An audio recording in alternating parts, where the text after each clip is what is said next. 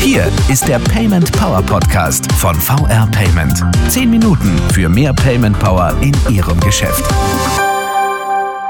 Hallo und willkommen zum Payment Power Podcast. Ich bin Willi Cornell und bei mir ist der Vorsitzende der Geschäftsführung von VR Payment, Carlos Gomez. Hallo, Herr Gomez.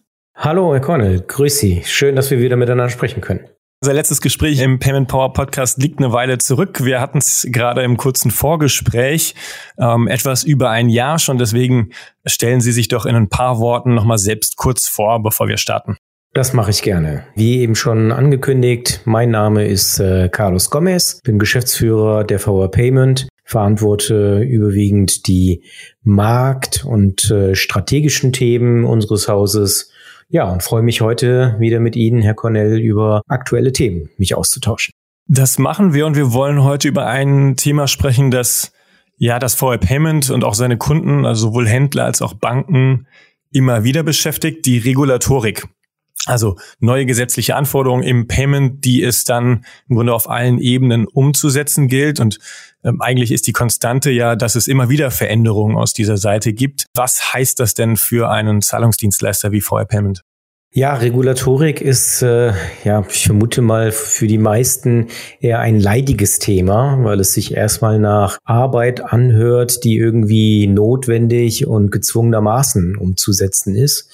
Äh, ich betrachte Regulatorik mhm. auch als eine ganz große Chance, denn die Regulatorik schafft ja auch Vertrauen. Denn durch die Regulatorik werden Rahmenbedingungen definiert, Rahmenbedingungen, die dann für alle Marktteilnehmer gleichermaßen gelten, hoffentlich für alle Marktteilnehmer gleichermaßen gelten und damit auch wirklich für die jeweiligen Teilnehmer in einem regulierten Markt, in diesem Falle im Zahlungsverkehr, die Gewissheit äh, gegeben ist, dass die Struktur dass die Verarbeitung, dass die Partner nach einem gewissen Regelwerk auch arbeiten. Und insofern verstehen wir die Regulatorik nicht unbedingt nur als Mehrarbeit, sondern tatsächlich auch als erstes die Möglichkeit, einen Vertrauensvorschuss damit auch gegenüber den Marktteilnehmern zu gewinnen.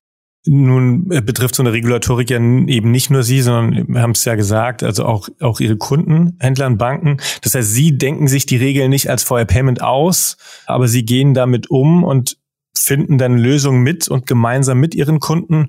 Oder wie funktioniert das? Also im Wesentlichen die Basis ist die sogenannte Single European Payments Area, SEPA. Und im Rahmen von SEPA wurden verschiedene Regulierungen der Marktteilnehmer definiert und hieraus haben dann die Regulierungsbehörden die Rahmenbedingungen für einen harmonisierten und auch für einen innovativen Zahlungsverkehr innerhalb der Europäischen Union definiert und geschaffen. Und dies gilt für jeden Marktteilnehmer, sowohl für die, die Leistung anbieten, das sind dann halt Unternehmen wie die VR Payment als Zahlungsdienstleister, mhm. das sind aber auch Banken, wenn wir zum Beispiel über das Thema Konto nachdenken, vielleicht sagt Ihnen das Thema Kontowechselservice etwas, was ja eine Regulierung Richtung der Bankanbieter, der Kreditinstitute war, dass man technisch die Möglichkeit haben soll, sein Konto sehr einfach zu wechseln und gleichermaßen gibt es aber auch eine Auswirkung auf die Verbraucher äh, in Bezug auf zum Beispiel das sichere Bezahlen im Internet oder für die Händler in Bezug auf die jetzt kürzlich definierte Kassensicherungsverordnung, dass eine Kasse bei einem Händler einen entsprechenden ja, Zahlungscode, man nennt das äh, TSE-Code, äh, ermitteln muss, um mhm. sicherzustellen, dass die Kasse nicht manipuliert ist. Und so sind alle Konsumenten, Händler, Zahlungsdienstleister und Banken im Rahmen dieser Regulierung von der Regulierungsbehörde erfasst und müssen dann auch die jeweiligen Rahmenbedingungen entsprechend erfüllen. Jetzt haben Sie mit der Kassensicherungsverordnung schon ein Beispiel genannt. Was sind denn, wenn wir jetzt so auf die letzten Jahre zurückblicken, die wichtigsten regulatorischen Neuerungen im Payment-Bereich? Naja, ich denke mal, das äh, Allerwichtigste äh, war gewesen im äh, Rahmen der PSD 2 die daraus resultierenden Anpassungen in Bezug auf sogenannte Zahlungsauslösedienste. Man nennt das im Englischen Payment Initiation Services und auch Kontoinformationsdienste, das nennt man dann im Englischen Account Information Services, wo mhm. Zugriffe zu zu und auf Konten reguliert worden sind. Einmal, dass der Verbraucher die Gewissheit hat, dass dieser Zugang entsprechend gesteuert, und sicher ist. Dafür gibt es eine Schnittstelle, die definiert worden ist, oder die Banken mussten verschiedene Schnittstellen definieren. Es gibt einen übergreifenden Standard, der diese Kommunikation entsprechend erstmal abbildet und auch entsprechend absichert. Und dann sicherlich, was die meisten äh, Verbraucher äh, kennen, auch den Handel betrifft, das Thema Zwei-Faktor-Authentifizierung. Äh, wenn Sie im Internet heute irgendetwas einkaufen mhm. wollen, dann geben Sie nicht nur Ihre Kreditkartendaten zum Beispiel ein, sondern müssen noch mit einem zweiten Faktor, meistens ist es das Smartphone, was dazu dann genutzt wird, noch einen Transaktionscode eingeben, um damit dann die beiden Sachen, einmal den Besitz der Karte mit dem Wissen über den Zugang zu dem Transaktionscode voneinander zu trennen, um damit ein höchstmögliches Maß an Sicherheit für die Auslösung dieser Kreditkartenzahlung im Internet dann auch zu gewährleisten. Zur Kassensicherungsforderung wie auch PSD2 haben wir hier im Podcast auch schon mal ausführlicher äh, gesprochen. Ähm, die Folgen verlinken wir gerne. Jetzt haben Sie eingangs gesagt, Regulatorik ist auch immer als Chance zu sehen oder Sie betrachten es auch aus der Perspektive. Wie stehen Sie denn jetzt zu den neuen gesetzlichen, auch, auch den europäischen Vorgaben, wie eben der PSD2. Worin liegt da die Chance, wenn darin eine Chance liegt? Oder umgekehrt, an welchen Stellen ist vielleicht das, das Korsett auch zu eng geschnürt?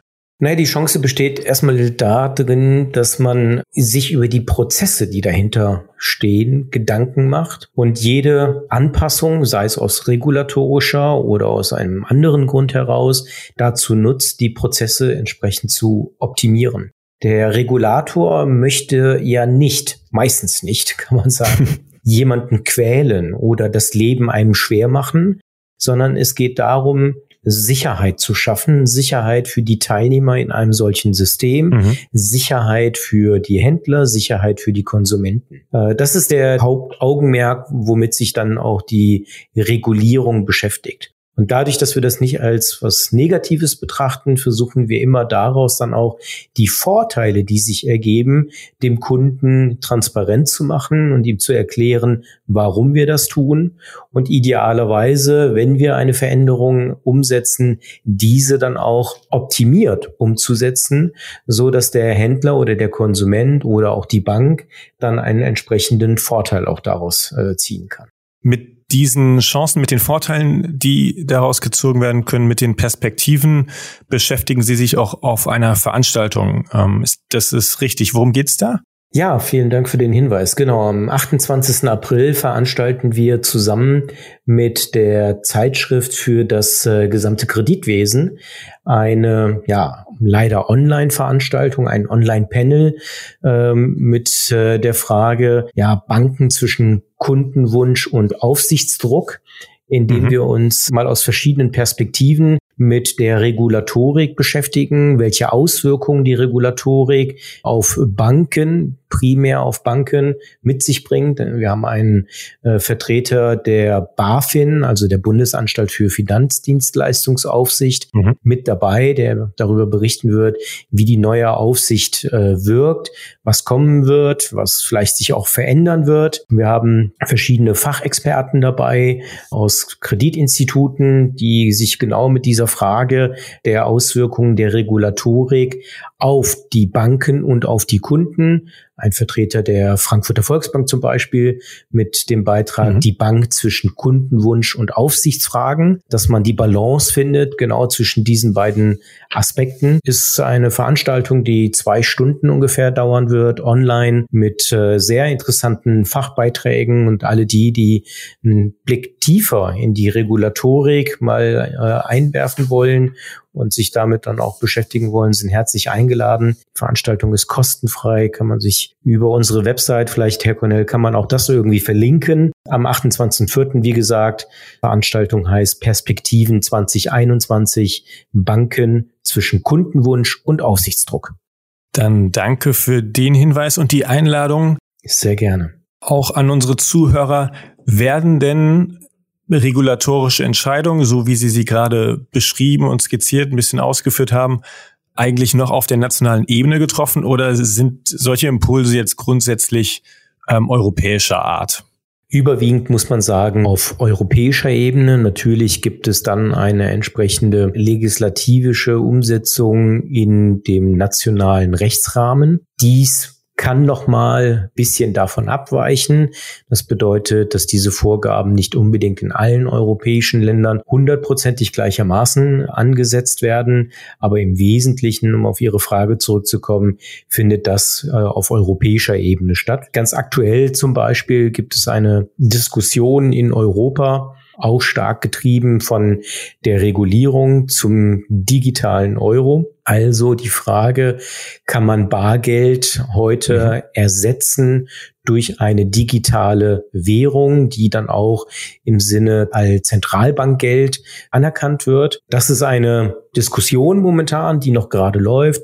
Die Zentralbanken, also bei uns die Deutsche Bundesbank, die Europäische Kommission, die Europäische Zentralbank diskutieren das ja gerade. Da wird sich die Umsetzung dann, wenn es käme, auf den gesamten Euroraum dann auch auswirken und als Ergänzung zu Bargeld und anderen äh, Bezahlsubstituten wie eine Debitkarte und eine Kreditkarte noch ergänzend mit dazukommen. Das wäre dann im Grunde ein einheitliches europäisches Zahlverfahren.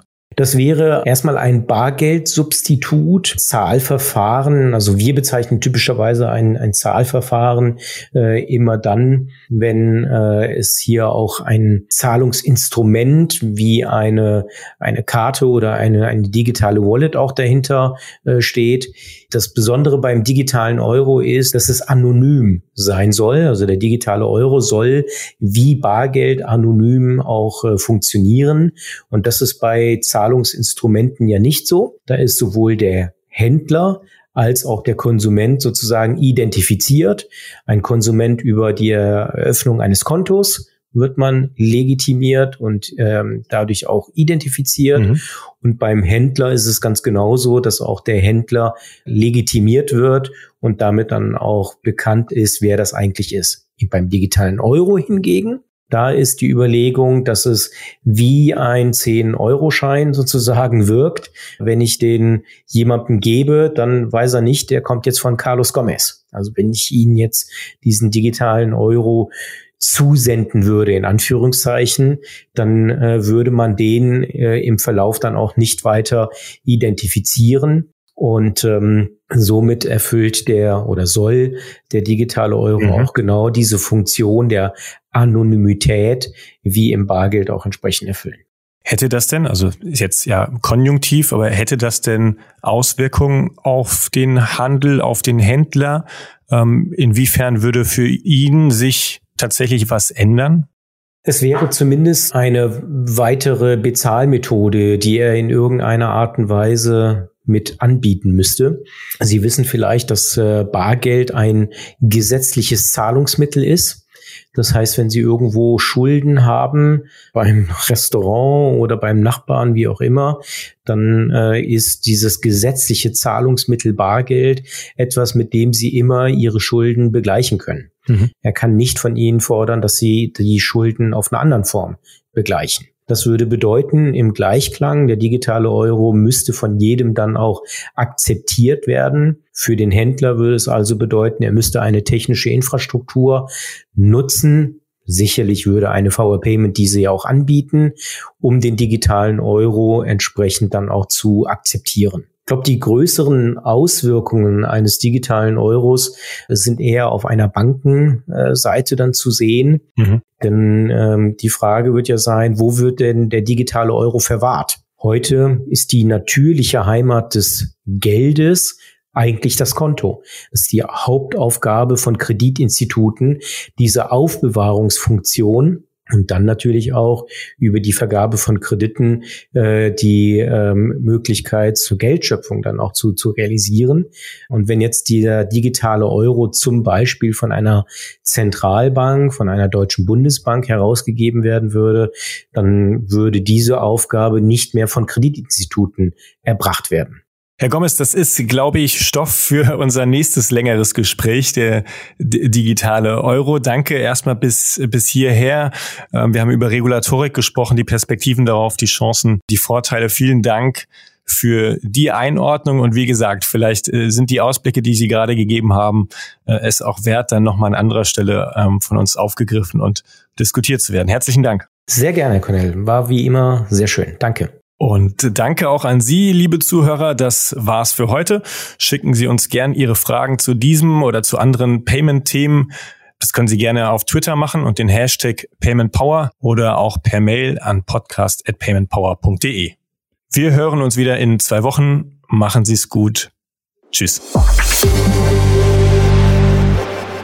Das war der Payment Power Podcast von VR Payment. Wenn Ihnen der Podcast gefallen hat, bewerten Sie diesen Podcast bei iTunes und teilen Sie ihn mit Ihren Freunden und Kollegen. Der VR Payment Power Podcast. Zehn Minuten für mehr Payment Power in Ihrem Geschäft.